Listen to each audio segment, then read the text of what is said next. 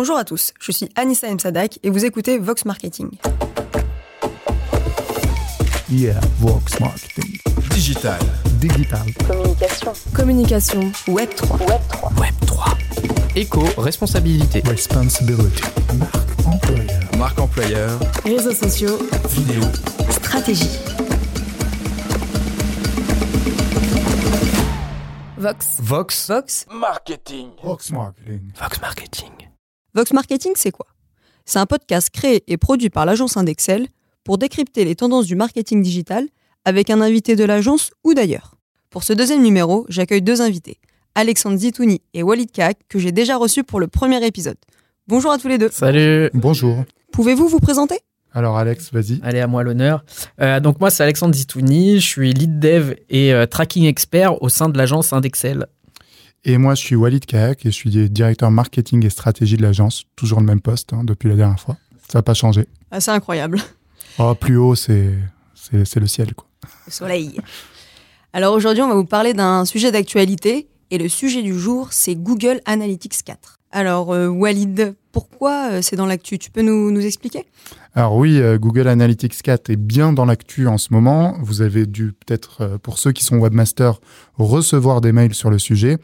En fait, c'est dans l'actu pour deux raisons. Déjà, c'est la fin d'une époque, celle où on utilisait la fameuse propriété Universal Analytics, le fameux UA avec des chiffres que vous avez déjà remarqué sur vos sessions Google Analytics. Et UA recueillait des données sur le trafic web, évidemment, c'était un outil d'analytics avec le nombre de sessions, d'utilisateurs, le comportement de l'audience, les canaux d'acquisition. Et donc, à partir de juillet 2023, UA sera remplacé par Google Analytics 4. Alors, ça, c'est déjà un point super important, c'est la fin d'une époque, en fait. Et de l'autre côté, il y a eu des problèmes avec la CNIL. Alors, les problèmes avec la CNIL, euh, vous avez aussi dû en entendre un peu parler. Euh, il y a eu plusieurs sanctions qui sont tombées pour l'utilisation de Google Analytics, par exemple Decathlon, Auchan, euh, Auchan e-commerce, je crois, et Sephora, mais il y a eu d'autres noms qui ont été épinglés. Alors, pour que vous compreniez bien le problème avec la CNIL, c'est qu'il ne s'agit pas d'une problématique de consentement à proprement parler. Votre bandeau cookie euh, n'est pas en cause. Euh, vous pouvez être en conformité totale avec les directives de la CNIL, c'est-à-dire du point de vue du bandeau RGPD. Et Alex euh, connaît bien les bandeaux RGPD parce qu'il en fabrique quelques-uns. Euh, vous pouvez être en conformité totale avec les directives de la CNIL, mais c'est l'utilisation même de Google Analytics qui pose problème. Euh, alors en fait, la CNIL et ses grands homologues européens éminents, euh, ils visent la politique du renseignement américain. Alors là, c'est la partie un peu FBI euh, du spe- speech, tu vois. Agent C'est secret. que- tout ça. ouais, il y a des agents secrets, il y a, il y a la NSA qui nous observe. Et en fait, euh, pour expliquer, la politique du renseignement américain, avec ses Mulder et Scully, tu vois, c'est, euh, euh, il se donne la possibilité d'accéder aux data Google Analytics qui sont U- aux US à tout moment. Alors, toute data qui est euh, hébergée aux US est susceptible d'être perquisitionnée par, euh, par euh, les agents américains. Euh, cette problématique rend tout ce qui est hébergé aux États-Unis pas conforme au RGPD, selon la réglementation donc européenne. Cependant, petit rebondissement assez récent euh, qui date du mois de novembre, je crois. Il semble qu'un accord a été trouvé récemment entre l'UE et les USA, puisqu'un décret exécutif qui encadre le transfert des données personnelles de part et d'autre de l'Atlantique a été signé. Alors, il sera effectif. Devinez en quelle date? On se le demande tous. Peut-être en 2023. Exactement. Oh là et là. devine le mois.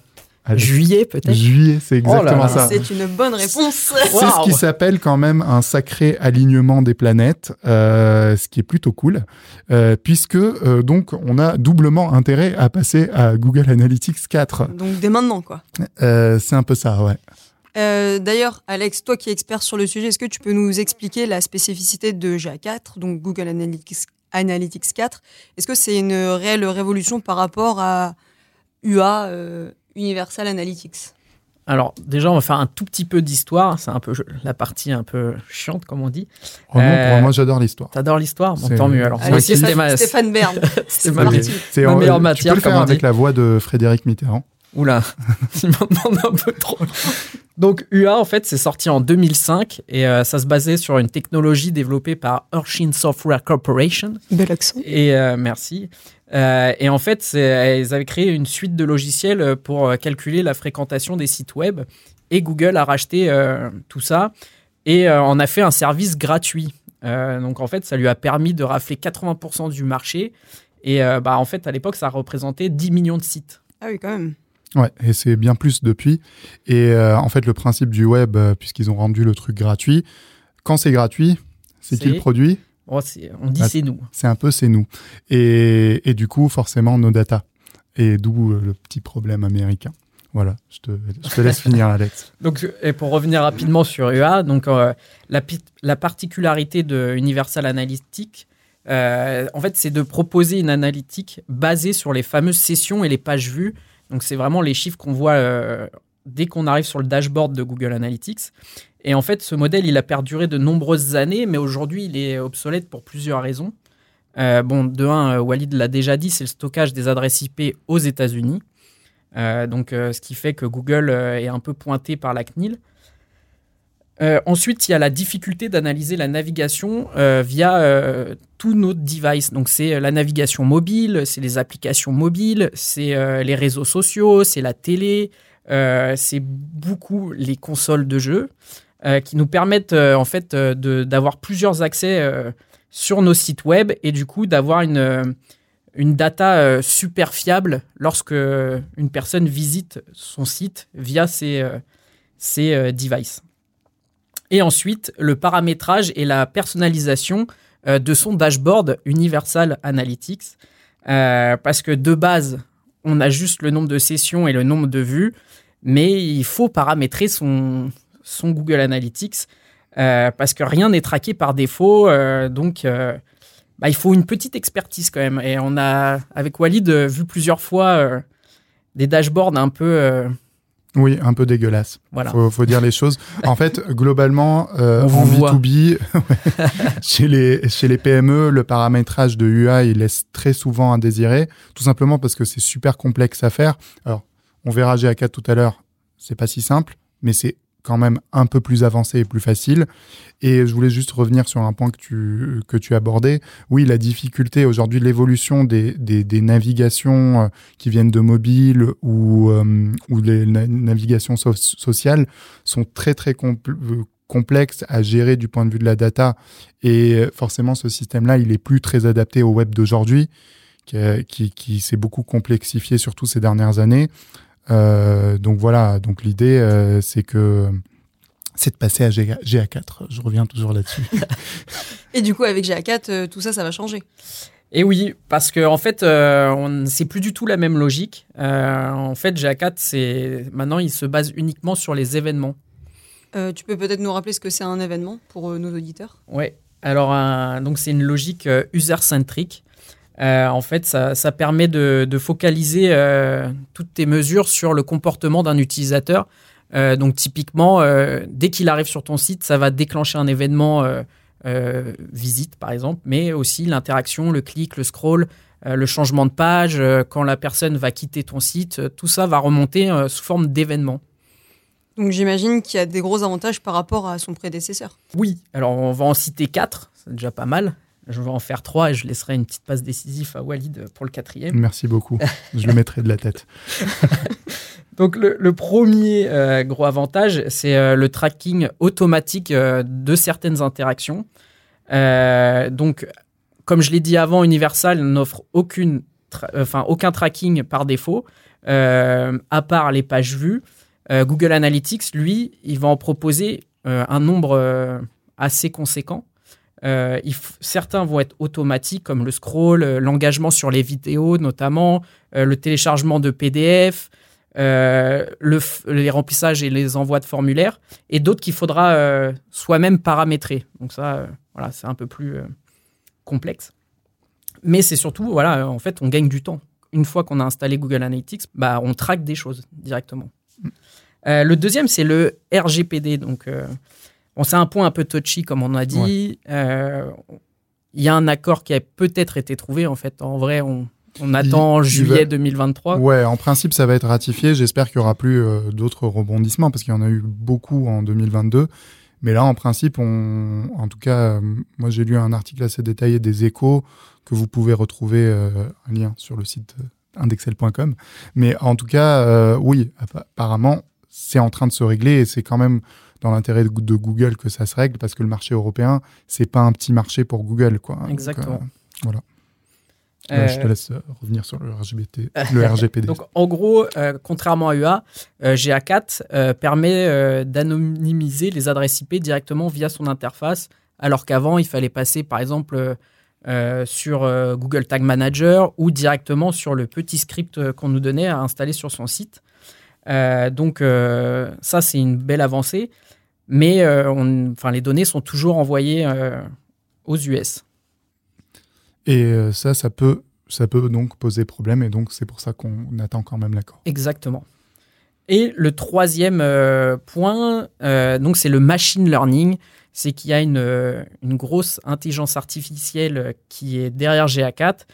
Euh, en gros, comment ça marche euh, au fur et à mesure, on va récolter des données et au fur et à mesure, euh, l'intelligence de Google, je- je- elle n'a pas vraiment de nom. euh, Alexa, non C'est pas ça. Non, c'est sa sœur. c'est peut-être ça. Et, euh, et du coup, euh, elle va pouvoir vous faire des, euh, des recommandations en fonction des, des données que vous allez remonter. Typiquement pour optimiser des ROI de vos campagnes ou vous alerter sur une chute de trafic et vous dire bah, attention, normalement tous les lundis vous avez euh, 200 visites et là d'un coup vous en avez plus que 50. Euh, ça pose un problème, euh, alerte on va voir le développeur et on se rend compte que notre site il est en panne ou, inaccessible. Et, ça, c'est un point euh, franchement assez intéressant parce que moi, je pensais vraiment que c'était juste un peu de la poudre aux yeux pour faire rêver et tout ça. Il se trouve que nous, on a installé Google Analytics 4 euh, sur notre site. Euh, avec Alex, évidemment, le champion. Et, et, euh, et en fait, au début, j'accordais pas trop d'importance à cette partie-là. Euh, et après, j'ai regardé par curiosité, mais vite fait. Et je me suis rendu compte que quand même, les recos étaient intéressantes. Et euh, pour le coup, euh, il faut qu'il y ait le temps du machine learning, justement, qu'il apprenne à, à comprendre comment le site est- est- fonctionne et évolue. Et du coup, une fois qu'il comprend, il commence à faire des recos quand même super intéressantes. Ce qui m'inquiète un peu ouais. en tant que directeur euh, de la stratégie, puisque c'est... Ouais, ils sont en train de prendre ton boulot, quoi. Ouais, voilà, c'est c'est Ouais, pas, y a- c'est pas très cool. Euh, On a encore de la marge. Il Pas y a- sympa. Il y a encore de la marge. hein, Mais il y a encore euh, autre chose de bluffant qu'on a remarqué aussi, c'est dans la barre de recherche de GA4, il suffit de juste d'écrire une phrase en français ou en anglais et de, de dire par exemple je veux toutes les visites euh, du mois de novembre avec les gens qui ont utilisé un iPhone et hop on a un dashboard tout fait avec euh, toutes les données qui remontent. Et ça, c'est quand même un truc de dingue. Et ça c'est fou. Euh, et euh, du coup, voilà, euh, donc euh, vous voyez déjà sur les trois avantages que tu as que tu que as listé là, le tracking automatique, euh, la partie RGPD, même si c'est une promesse un peu bancale, on va dire, euh, mais le machine learning, c'est quelque chose de vraiment sérieux. Et il y a un dernier point euh, qui, qui, qui avait été euh, pas mal discuté sur le web, c'est le bye-bye euh, au taux, de rebond, ouais. à qui on dit merci beaucoup et bonne continuation. hein. Ciao, bonsoir. Ciao, bonsoir. En fait, cet indicateur, il permettait de mesurer le taux de visiteurs quittant votre site sans avoir parcouru d'autres pages, c'est-à-dire ils arrivent et ils repartent. Euh, Un rebond, quoi. Voilà, un rebond. Euh, pas les mêmes que ceux que faisait Dennis Rodman euh, en 1996 au sein des Chicago Bulls. Mais voilà, ça c'est une autre histoire. Mais euh, c'est un indicateur qui était difficile à interpréter parce qu'il dépend du contexte spécifique de chaque page de votre site. C'est-à-dire il y a des pages qui sont forcément des pages de passage automatique. Donc un taux de rebond élevé, c'est pas forcément un mauvais taux de rebond. Même si en général on disait qu'un taux de rebond élevé, il fallait pas l'avoir parce que il fallait le baisser en dessous de 50%, etc. Euh, en fait, aujourd'hui, le taux de rebond, en tout cas sur Google Analytics 4, il va être remplacé par le taux d'engagement, un mot qu'on entend beaucoup dans les réseaux sociaux. Euh, et le taux d'engagement de la page, il est calculé euh, de la manière suivante, c'est la part de sessions qui ont suscité une action, les fameux événements dont tu parlais, euh, Alex, divisé par le nombre total de visiteurs. Et là, c'est un changement vraiment d'indicateur qui confirme la volonté de Google de passer à une logique vraiment user-centric. C'est-à-dire, on s'intéresse à ce que fait réellement l'utilisateur et ce qu'on veut qu'il fasse. et ce qu'on veut qu'il fasse par rapport à notre site, pas par rapport au site du voisin. Et ça, c'est super intéressant parce que vos pages, elles n'ont pas toutes la même fonction. Il y a des pages qui ont pour but de transférer vers une autre page via un call to action. Il y a des pages qui vont avoir un formulaire. Donc on attend une, transformation, une conversion. Et même sur une home page, en général, quand vous arrivez sur une, home page, vous allez avoir un call to action principal. Peut-être que ce call to action-là est plus important que d'autres et que vous avez envie que les, les gens cliquent particulièrement sur ce call to action. Et du coup, vous pourrez calculer un vrai taux d'engagement sur votre home page. Et ça, c'est super intéressant. Merci à vous deux pour, euh, pour l'explication de ces, ces, avantages. Alors là, je pense que nos auditeurs, ils se disent Ah bah GA4, euh, c'est top. Banco. Mais, euh, banco, moi aussi, je le veux. Mais est-ce que vous pouvez leur expliquer comment se passe l'installation? Est-ce que c'est à la portée de tous? C'est facile Alors, c'est pas si facile que ça. C'est quand mais en, en, fait, l'interface change de, du tout au tout. Donc, si on a l'habitude d'utiliser UA et qu'on arrive sur GA4, on va être un peu perdu. Donc il y a quand même une prise en main de l'outil euh, nécessaire. Donc il euh, bah, faut lire des tutos ou se former tout simplement. Euh, moi-même, j'ai passé une formation qui m'a permis de, bah, voilà, de, comprendre l'outil et ses fonctionnalités.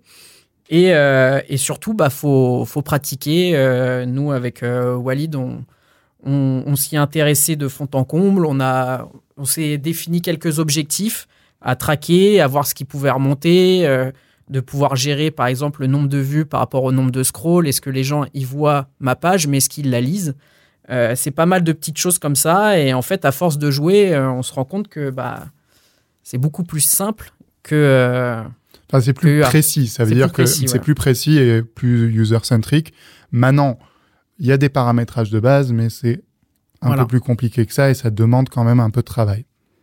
Et Alex, tu me confirmes qu'on récupère aucune donnée de, bah, de l'ancienne version de UA. C'est euh, vraiment deux, euh, deux entités différentes. Donc euh, toutes les données UA en, 2000, en juillet 2023 vont disparaître et impossible de les transférer sur GA4. Donc c'est pour ça qu'on préconise une installation le plus tôt possible de GA4 pour pouvoir récolter des données dès maintenant, même si on n'utilise pas l'outil. Au moins on récolte des choses. Euh, et, voilà, puisque après, on dira bye bye euh, à UA et à toutes ces données. Alors, euh, si on récapitule, GA4, on l'a bien compris, c'est un outil très puissant qui va remplacer UA dès juillet prochain, donc en juillet 2023. Mais par contre, il y a quand même des choses qui sont pas tout à fait réglées avec la CNIL. C'est pour ça que je m'adresse à tous les deux. Qu'est-ce que vous conseillez aux gens qui nous écoutent? Faut plutôt y aller tout de suite? Est-ce qu'il faut attendre? Alors, pour, pour rassurer côté CNIL, il faut savoir que pour le moment, il n'y a pas d'amende prévue pour l'utilisation euh, d'Analytics, quelle que soit la version. Euh, par contre, il y a des risques de mise en demeure qui restent quand même rares. Ça concerne des très gros sites. Euh, et d'autant plus que l'accord qui a été trouvé au début de la, en, novembre laisse augurer que les choses sont en train de s'arranger. Alors moi, mon conseil, ce que je, dis aux gens qui nous écoutent, c'est de passer au plus vite à GA4 pour pouvoir vraiment tester la plateforme et se familiariser avec ce qu'on a fait nous hein, d'Excel. D'autant plus que vous conservez jusqu'à juillet votre session UA. Donc, euh, plus vous le ferez vite, plus vous requérez de données intéressantes qui vous permettront dès juillet prochain de dire euh, au revoir à UA sereinement euh, et du coup d'avoir les deux plateformes pour pouvoir comparer les performances et de se rendre compte de tous les avantages dont on a parlé tout à l'heure avec Alex. Donc franchement, euh, là-dessus, n'hésitez pas à nous contacter pour une install. Euh, c'est Alex et moi que vous aurez au bout du fil. Et on est plutôt cool. Ben, merci à tous les deux pour ces explications. Euh, ben, merci ben, Anissa. et merci pour l'invitation. Chers auditeurs, je vous invite à suivre les nouveaux épisodes de ce podcast sur indexel.com slash podcast et sur toutes vos plateformes préférées. On se donne rendez-vous le mois prochain pour un nouveau sujet.